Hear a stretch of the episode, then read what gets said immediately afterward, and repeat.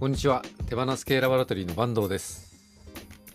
私たちはご機嫌な人と組織が増えちゃうというミッションで新しい働き方や経営スタイルを研究したり経営を進化させるプログラムを開発したりしています。週末にですね京都に行ってきました、えー仕事で行ってきました。取引先の拠点がですね、京都にありましてそこで、えーセミナーを開催するということで、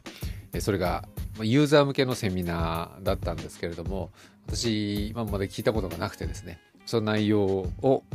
えーまあ、知りたいし、えーそれから今一緒にプロジェクトやってる方がそこで喋るセミナー講師をするっていうことだったんで、まあ、それで行ってきました。えーそのついでにですねお寺巡りとかをちょこっとしてきました。でもあくまでついででメインは仕事です。でですね、えーその拠点にお伺いしたらですね、まあ、そこの会社はあのあるメーカーなんですけれども、えー紹介型でですね個人事業主の、えー販売店の方が、え全国に千数百社、えおられてですねまあそこかそその方たちが販売をしているんですよね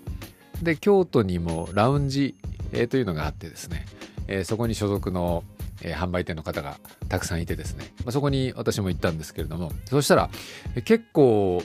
あの私たちの動画をですね見ててくれてですねこの坂東さんっていう人があの動画をやってるよっていうことを、えー周知プロジェクト私が一緒にプロジェクトやってる方が周知してくれててで結構見てます見てますって言って言ってくれて感想とか言ってくれてすごい嬉しかったんですよ。あのそれであの面白いとか言ってくれたらやっぱ嬉しいじゃないですか。あとはあのあったらなんか全然実際あったら全然印象違いますねみたいな。いいんだか悪いんだかわからないんですけどまあそんなことあの言われたりとかしてですね、えーで特に経営問答が面白いっていう感想をたくさんもらったんですよ。経営問答っていうのは最近スタートさせてまだままだテスト運用中なんですけれども武井幸三の経営問答、えーというコンテンツでですね、えー武井幸三さん武ちゃんと一緒にやってるんですよね。で質問に、えーまあ、経営に関する質問に答えていくっていうのが、まあ、問答なんですけども、えー答えるかどうかはわからないしまともに答えないかもしれないよみたいなそういう切り口でやってるんですよね。まあ、例えば意見を言わない社員を何とかしたいとか質問ですね。それからやる気がない社員をどうすればいい？みたいな質問が質問が来るわけですね。その質問に対して、えー、たけちゃんが、えー切り切り込んでいくという感じなんですけれども のこれの目的はですね私たち進化型組織自立分散型組織、えーが広まっていくといいなと思ってやってるんですけどもあの、まあ、その価値観をですねなんとなく、えー共有できしてもらえたらいいなということでやってるんですよね。えー既存のヒエラルキー組織ですね、えー管理型の組織と自立分散型組織ってですね、えー根本的な価値観が違ったりするんですよね。えーなので、でもそれって、そのまあ、どっちがいいとか悪いとかそういう問題ではなくてですね、えー自分、自分たちがいいと思う方方法でやったらいいと思いますし、経営者のキャラクターとかビジネスモデルによっても、どっちの組織の方が向いてるかどうか、どっちの組織の、どっちの、あースタイルの方がいいかというのは、それぞれなんですよね。えーただ、まあ、一般的に管理型の組織、それからトップダウン型、上下関係がある、えー階層ができているという組織が、まあ、常識じゃないですか。世界中のほとんどの企業はそういう組織なので。で自立分散型組織っていうのは、ほとんど世の中に、まあ、事例もないし、見たことがないし、体験したこともないじゃないですか。でこれは、まあ、やり方っていうよりも、ベースとなる価値観が違うんですけれども価値観が違うっていうことをですね説明してもなかなか、まあ、見たり聞いたりしたことないとわからないと思うので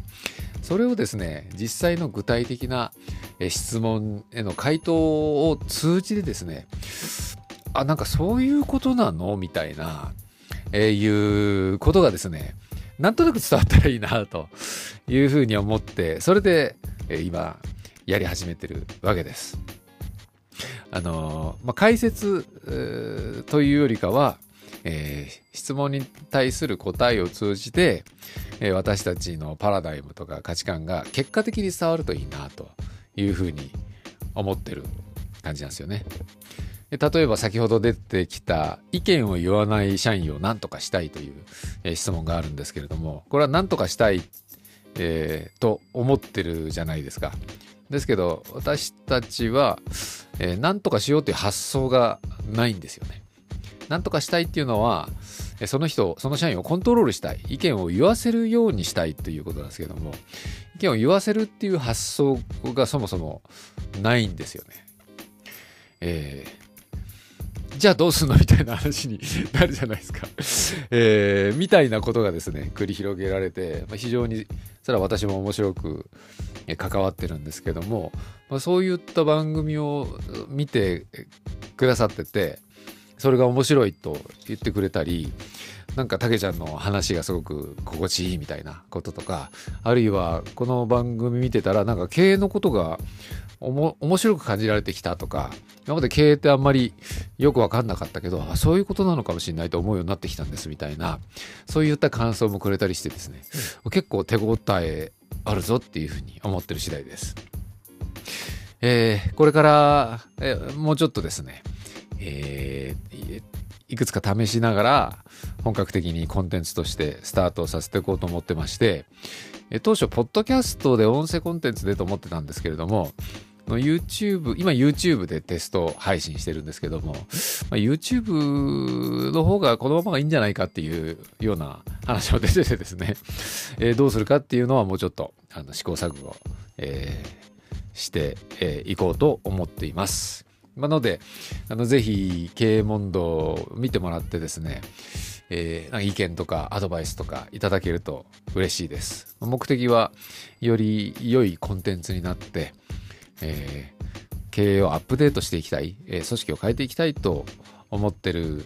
えー、特に経営者の方ですね。まあ、その方たちに何らか届くといいなと、お役に立てるといいなと思ってますので。え、というわけで、ラボ研究員バンドのラジオ日報でした。それではごきげんよう。